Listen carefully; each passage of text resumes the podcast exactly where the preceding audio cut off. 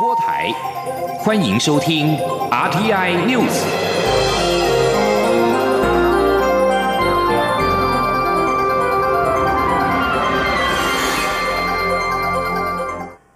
各位好，我是主播王玉伟，欢迎收听这节央广主播台提供给您的 RTI News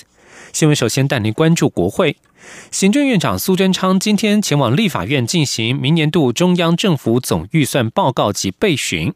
苏贞昌在报告当中指出，这一次总预算不断岁入岁出规模成长，而且是二十二年来首次岁入岁出达到平衡，显示政府致力于推动各项建设，为人民谋福利、减少负担的同时，也严守财政纪律，并且带动经济稳定成长。前天记者刘玉秋的采访报道。行政院长苏贞昌二十号率主计长、财经部会首长赴立法院进行明年度中央政府总预算报告及被质询。苏贞昌在报告时指出，明年度预算在税入成长率高于税出成长率等原则下审慎筹编，税入及税出均突破新台币二点一兆，税入编列两兆一千零二十二亿元，较今年度增加一千零九十八亿元，约增百分之五点五。税出两兆一千零二十二亿元。较今年度增加百分之五点二，而税入税出无差短，是二十二年来再次达到税入税出平衡，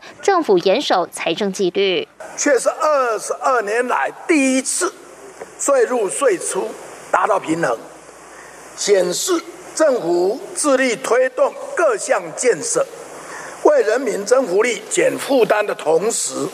更严守财政纪律。苏仁昌也指出，受美中贸易冲突影响，台商回台扩增产能大增，再加上国内半导体制成领先优势、五 G、人工智慧等新兴产业持续发展，渴望维系我国出口动能。而内需部分，国内就业市场稳定，电信业者开展五 G 广度部件以及前瞻基础建设计划执行带动的投资动能，综合内外因素，明年国内经济仍渴望稳定成长。苏贞昌也说明明年度中央政府总预算的编制原则，强调行政团队将持续拼经济、保弱势、护民生、壮大教科实力与国防自主能力等面向。其中，公共建设投资增加八百一十八亿，少子女化对策增加一百四十六亿元，强化治安增加七十七亿元，强化国防增加一百七十五亿元，推动再生能源部分则增加一百七十二亿元。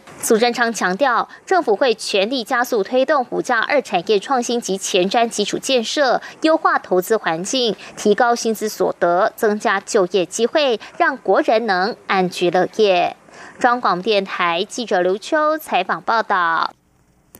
继续关注台湾的邦交形势，在台湾与南太岛国所罗门群岛断交之后，传出另一个太平洋友邦吉里巴斯关系也恐生变。吉国反对党表示，他们被告知政府已决定终止与台湾的外交关系，将与中国建交。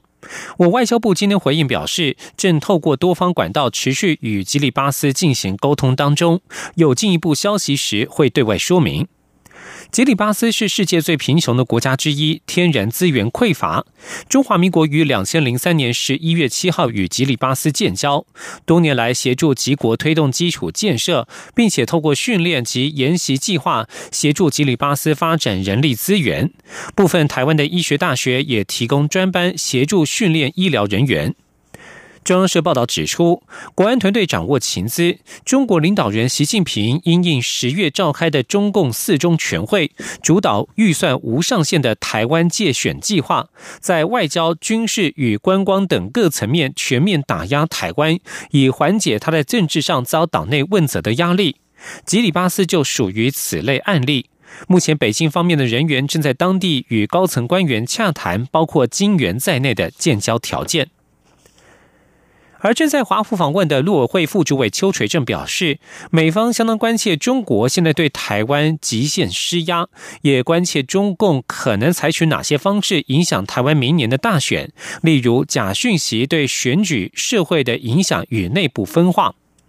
邱垂正此次访美近一星期的时间，与美方行政部门、智库广泛交换意见。他表示，此行主要是向美方说明台湾的两岸政策与两岸情势发展。至于美方关切的主要议题有哪些，邱垂正表示，美方相当关切中国目前对台湾的极限施压，包括对台湾进行假讯息攻击、刻意破坏台海现状，以及未来可能的进一步施压。此外，他表示，明年选举，中共对台湾的社会影响以及内部渗透分化，美方也高度关切。就关心财经消息，外贸协会今天举办今年第三场全球零售通路采购大会，聚焦衣材、美妆及消费品，并且邀请来自三十三国一百二十位买主来台与会，其中莫斯科。墨西哥等新兴市场的买主比重最多，其次则是新南向国家的买主。希望能够透过采购大会，让台厂一次将各国买主一网打尽，开拓出口的新商机。今天，央广记者谢嘉欣的采访报道：外贸协会今年第三场全球零售通路采购大会，锁定医疗器材、美妆和消费品三大产业。我国医材业如上银科技、邦德、葡萄王生技；消费品如雄狮铅笔。欧都纳美妆则有欧莱德、森田药妆等业者参与洽谈。贸协秘书长叶明水在二十号开幕记者会上指出，在全球贸易成长持续放缓下，医材、运动用品及美妆等产业还能持续保持成长。尤其美妆是连续十年维持成长动能，相当不易。叶明水表示，此次邀请三十三国共一百二十名买主来台，包括营业额超过十万美元的十二位大。型买主在内，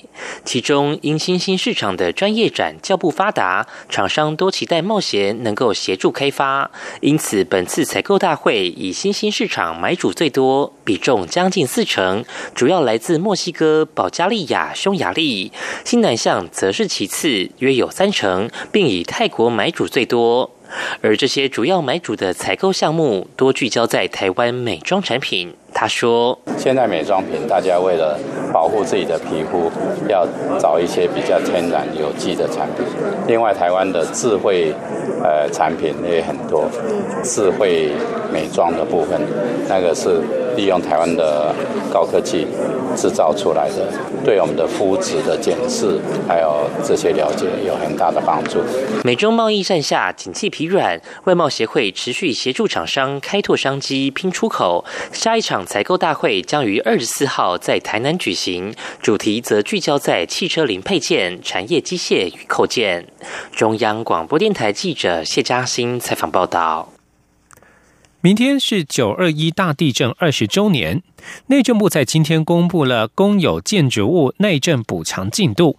内政部自两千年起推动耐震能力评估及补强，二零一七年起透过前瞻基础建设计划加速推动公有建筑物耐震补强，目前的补强率为百分之七十八点九，预计明年可以达到百分之九十以上，到二零二三年可全数完成。媒体报道指出，九二一大地震后至今，重要公共建筑的耐震补强进度慢如牛步，尤其行政院的补强率竟然挂零，而且屏东县一百零四栋建筑只补强六栋，补强率连一成都不到。对此，内政部回应，行政院需办理耐震补强的七栋建筑物，因为部分属于古迹或历史建物，必须先依照文资法妥为评估。而且，由于院内没有闲置的办公处所可供补强期间的办公人员使用，必须另行规划调整办公空间。目前是采取分年分区的施工方式来执行。目前，行政院的补强工程已经委托规划设计，预计于二零二三年全数完成。此外，在防灾方面，加强地震测报能力也相当重要。中央气象局增加了即时连线测报站，以及改变预警计算的城市。预估明年台湾本岛中大型地震发生之后的预警发布时间，将从平均十五秒缩短至十秒，外海将可从二十五秒缩短至十五秒。继续关注的是司法的议题。日前发生一起停车纠纷案件，当事双方控告公然侮辱与伤害罪。台北地院判处洞口的公然侮辱罪拘役三十天，动手的伤害罪拘役十天。监察委员陈诗梦、高永成对此申请自动调查，经监察院司法及预政委员会审查通过调查报告，认为刑法第三百零九条第一项设有违宪疑义，将移请院会讨论。高永成今天举行记者会表示，希望透过视线让大法官检视这一条法律有无违反言论自由比例原则以及明确性原则。今天记者王兆坤的采访报道。监委表示尊重法院的判决，不过刑法第三百零九条第一项规定的公然侮辱罪，其构成要件侮辱属于不确定法律概念，法院判决有罪无罪的情形没有具体客观判断标准，导致人民动辄触法，造成刑法处罚存有不确定性，且侮辱涉及的范围甚广，会让民众表达意见、互相沟通、人际对话动辄得救，以妨碍。言论自由，发挥监督政府、实现自我、追求真理及促进民主等功能。监委指出，刑法第三百零九条第一项公然侮辱罪的规定不符合比例原则、法律确定性原则、世界人权保障潮流，设有违宪疑义，将以请院会讨论。监委高永成说：“我们今天我们处理的是公然侮辱罪，是里面大概构成要件最不明确、最有问题，而跟我们社会活动最相关的部分，我们是希望这部分这个大法官能够视线啊，那要能够符合，希望他大法官检视看看我们的这个三百零九条有没有违反言论自由比例原则、明确性原则。”跟这个保障这个人权的一个角度，监委进一步建议考虑将刑法第三百零九条第一项的公然侮辱罪除罪化，纳入民事求偿体系，因为该法条所限制的终究属于言论的一种，应受宪法第十一条言论自由的保障。中央广播电台记者王兆坤台北采访报道。继续关心国际消息。香港警民之间的暴力冲突越演越烈，示威者指控警察滥用暴力的次数也越来越频繁，导致社会紧张氛围攀升。国际特赦组织在九月五号到十二号之间在香港进行了实地访谈，发现警方在逮捕以及扣留示威者期间，运用不同方式虐待示威者，而大多数的示威者被暴力对待之后，伤势都严重到必须住院治疗。在十九号发出的这项调查报告当中指出，随着警方运用粗暴手段的频率越来越高，也迫使示威者开始采取暴力手段回应。但国际特赦组织强调，大部分示威者在抗争期间仍然是保持着合理、非和平、理性、非暴力的原则。国际特赦组织呼吁香港政府应该尽速针对警察暴力展开公正且独立的调查。俄罗斯和中国十九号联手否决了联合国安理会一项关于叙利亚停火的决议草案。这项要求在叙利亚伊德伊德利布省停火，获得安理会十五个会员国当中的十二个国家支持。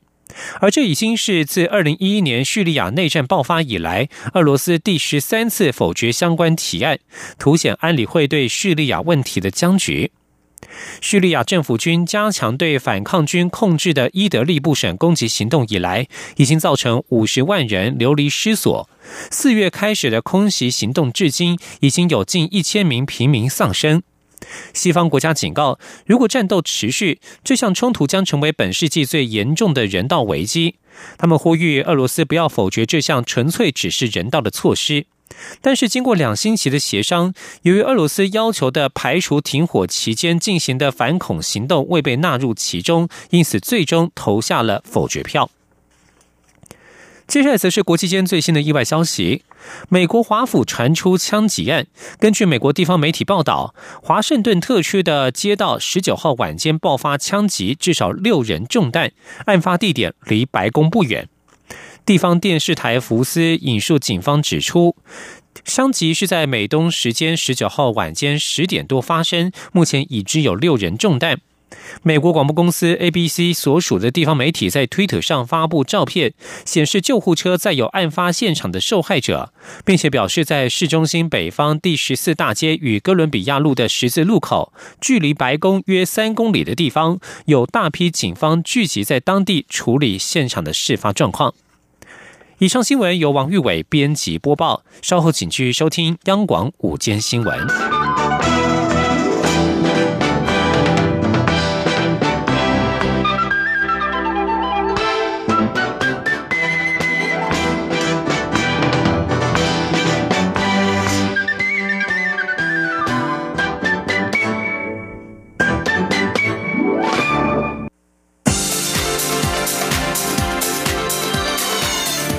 是中央广播电台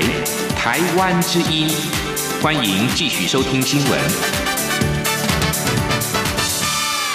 听众朋友您好，我是张顺祥，欢迎您继续收听新闻，关注的是二零二零总统大选。针对联合报蔡英文论文五大疑点，光提告无法适宜的社论，总统府今天回应表示。该社论的内容通篇援引涉诽谤、恶意曲解的不实资讯，意图要误导舆论。总统府要表达强烈抗议。总统府认为常理可知。查证学历跟学籍的不二途径就是校方，但联合报作为国内最有规模的媒体之一，竟然没有能力或者是刻意回避向校方查证蔡英文总统的学历，甚而以目前涉送的不实资讯作为新闻来源，暗示总统的学历有疑点，视新闻伦理与格调于无物，令人感到愤怒。总统府还表示，该报连翻找新闻的基本查证工作都付之阙如，足见该报的新闻可信度堪虑。而针对外界对他的博士学位跟论文的质疑，蔡总统今天在桃园出席活动的时候表示，学位是真的，论文也是真的，真的事情是假不了的。选举是政见、国家愿景的规划，激进式的抹黑手法对选举文化是不好的。针对媒体揭露国民党中常会决议，拟借由国会新会期言论免责权保护伞，对蔡英文总统的博士论文以及学历问题进行黑鹰计划。对此，行政院长苏贞昌今天表示，蔡总统博士论文已经通过了历次的检核，但国民党选举到了才来抹黑，真是政治闹剧多一桩。他呼吁选举要公平的竞争，少一点闹剧。而在这个部分的话，台北市长柯文哲今天是表示，如果外界有质疑的话，整本论文公开给大家看就好了。如果只是为了压到最后一秒才拿出来，太过选举战略。请央广记者郑玲报道。媒体揭露国民党中常会决议，有意借由国会新会期言论免责权保护伞，对蔡英文总统的博士论文及学历问题进行黑鹰计划。国民党团二十号上午也举行记者会，要求立法院应成立蔡英文总统博士资格及论文疑义调阅委员会，以厘清事实真相。台北市长柯文哲二十号上午受访时被问及此事，他表示他的态度是别人有质疑，把论文整本拿出来给别人看就好。我态度是这样的，如果人家有质疑，那你就你就你就把你的论文整本就拿出来公开给大家看，对对对？他他，不是说学觉得是这样的，如果你是对的，那你要压到最后一秒再拿出来，啊，这个就太先举战略了，对不对？那如果你拿不出来，那就是被人家一路怀疑到底，那你就干脆拿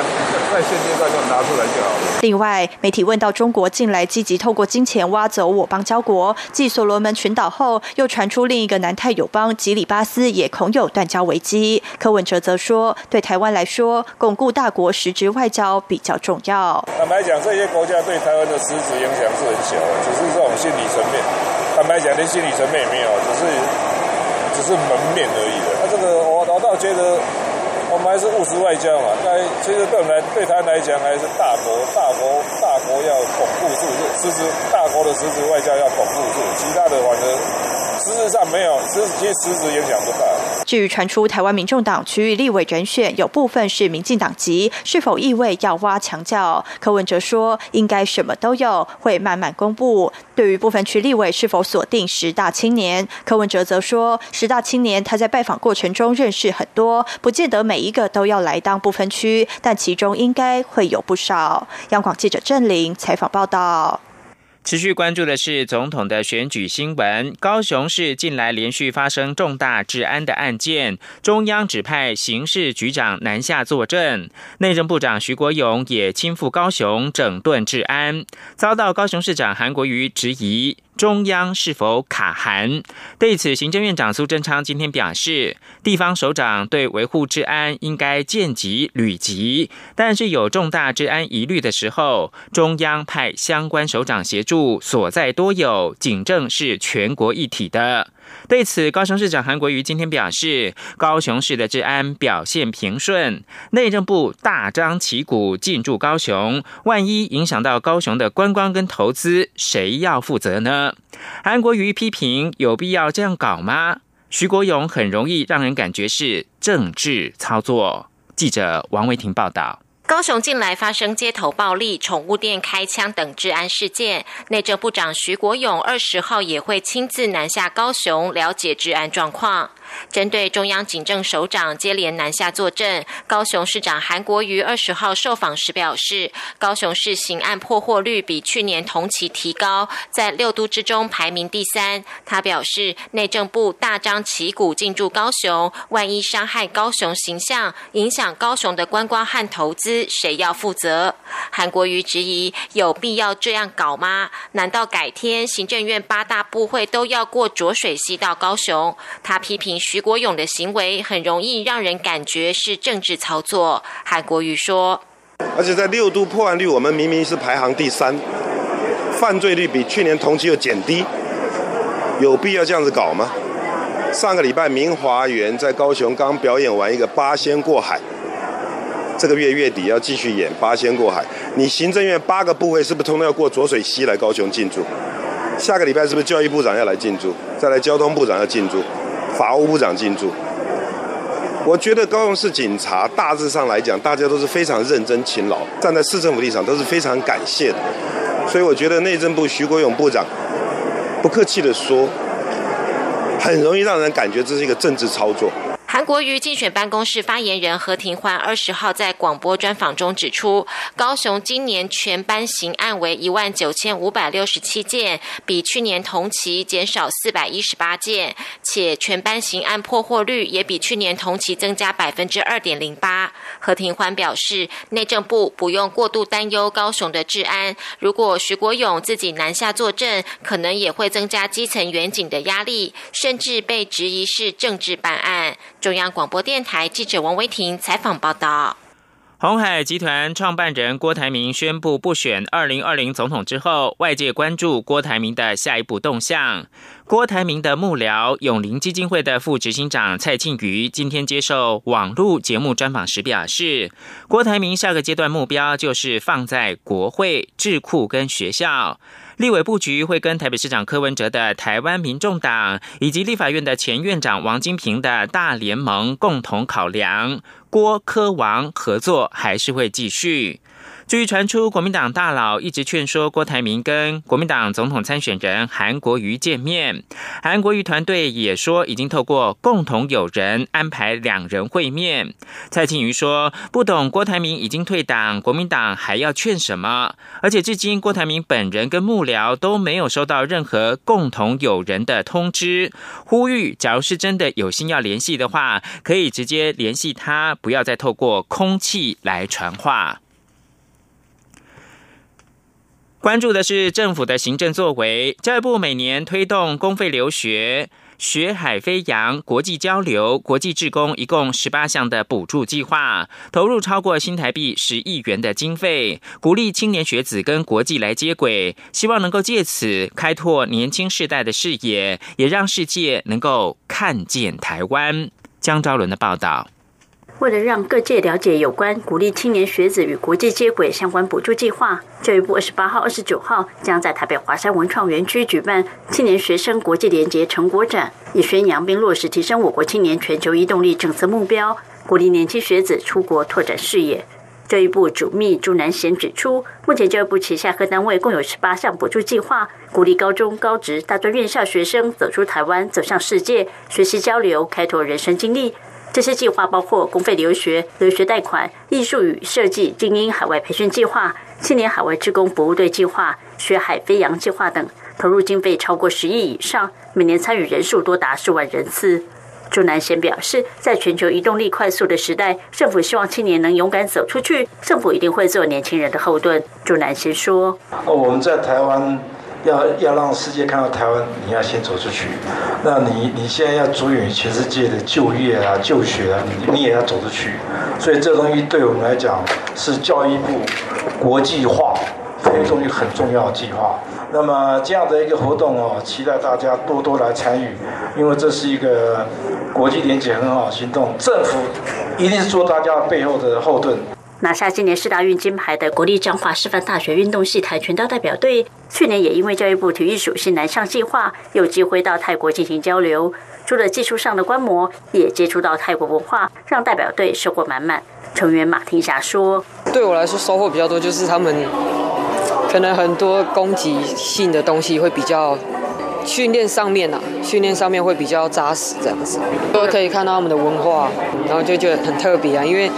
也算是没有几次去泰国，然后可能每次去的感受都不一样。本次青年学生国际联结成果展规划海外留学、国际体验、国际研习、交流培育、关怀世界五大主题展区。展出期间也安排教育专题座谈，并邀请参与学员分享亲身经验，需要鼓励更多年轻人勇敢实现出国的梦想。中国电台记者周伦台北采访报道。卫生福利部今天宣布推出身心障碍的补贴计划，决定对全日型机构每人补助新台币六千元，日夜间型机构则是新台币三千六百元。另外，也同时开放使用日照机构的民众可以请领生活补助费。请听肖兆平的报道。卫生福利部在对长照政策施利多，二十号宣布推出有关机构补贴以及生活补助费的身心障碍福利机构服务要生计划。卫福部次长薛瑞元表示，身心障碍福利机构长期扮演减轻身障家庭照顾压力的角色，甚至成为身障者的第二个家。由于身障者的家庭经济负担较重，而机构又是采定额收费，使机构有人力流动过高、招募不易等问题。薛瑞元进一步表示，为了缓解机构经营压力以及不增加身障家庭的经济负担，卫福部决定调高对身心障碍福利机构的奖助，让受奖助机构可以运用经费来调高人员薪资，以增加招募诱因。而根据计划规定，申请奖助费用的机构，其聘用专业人员的薪资必须配合调高平均每月薪台。币两千元，从今年九月起，每月薪资更应调高到新台币三万四千元。社家署署长简慧娟进一步补充表示，全日型住宿机构每人每月奖助金为新台币六千元，夜间型及日照服务机构则是每人每月奖助金为新台币三千六百元。预估会有两百四十八家生障机构，五千九百九十六名服务人员受惠。他说：“所以要生计划其实就是希望他们用在去呃能够调增这个相关专业的工作人员他们的一些薪资，让他们的呃薪资待遇比较好，可以减少那个人员的流动率，来提升这个机构的服务量能跟他们的服务的品质。”另外，计划也同时放宽使用日照服务的身障者可以请领生活补助，不过会依照家庭经济状况跟障碍程度，每人每月核发新台币三千六百二十八元到八千四百九十九元不等的费用。他说：“那以往的规定，因为呃那个办法哈是呃不予补助啊，那我们这次也予以放宽。”卫福部表示，截至今年六月为止，国内身障人口已经达到。一百一十七万余人，为了让生障者有安定、健康与尊严的生活，政府持续整合资源，提出方案，希望解决民众的照顾问题。中央广播电台记者肖兆平采访报道。而在国际间绝迹十九年，菲律宾再现小儿麻痹的疫情。菲律宾的卫生部十九号宣布，时隔十九年，菲律宾再出现小儿麻痹的疫情。菲国当局十月开始将针对高风险地区五岁以下的孩童全面的接种口服小儿麻痹疫苗。世界卫生组织是在两千年宣布小儿麻痹在菲律宾绝迹。另外，根据十九号公布的一项新的研究，杀虫剂当中的神经毒素可能是导致驻古巴的加拿大外交官员罹患神秘怪病的原因。外界一度怀疑这些外交官是遭到声波的攻击。在二零一六年，传出有数十位加拿大、美国驻古巴的外交官员及其眷属出现了包括头晕、疲劳、头痛以及幻听、幻觉，还有失去平衡、恶心、呕吐、注意力没有办法集中等不明原因的症状，当时是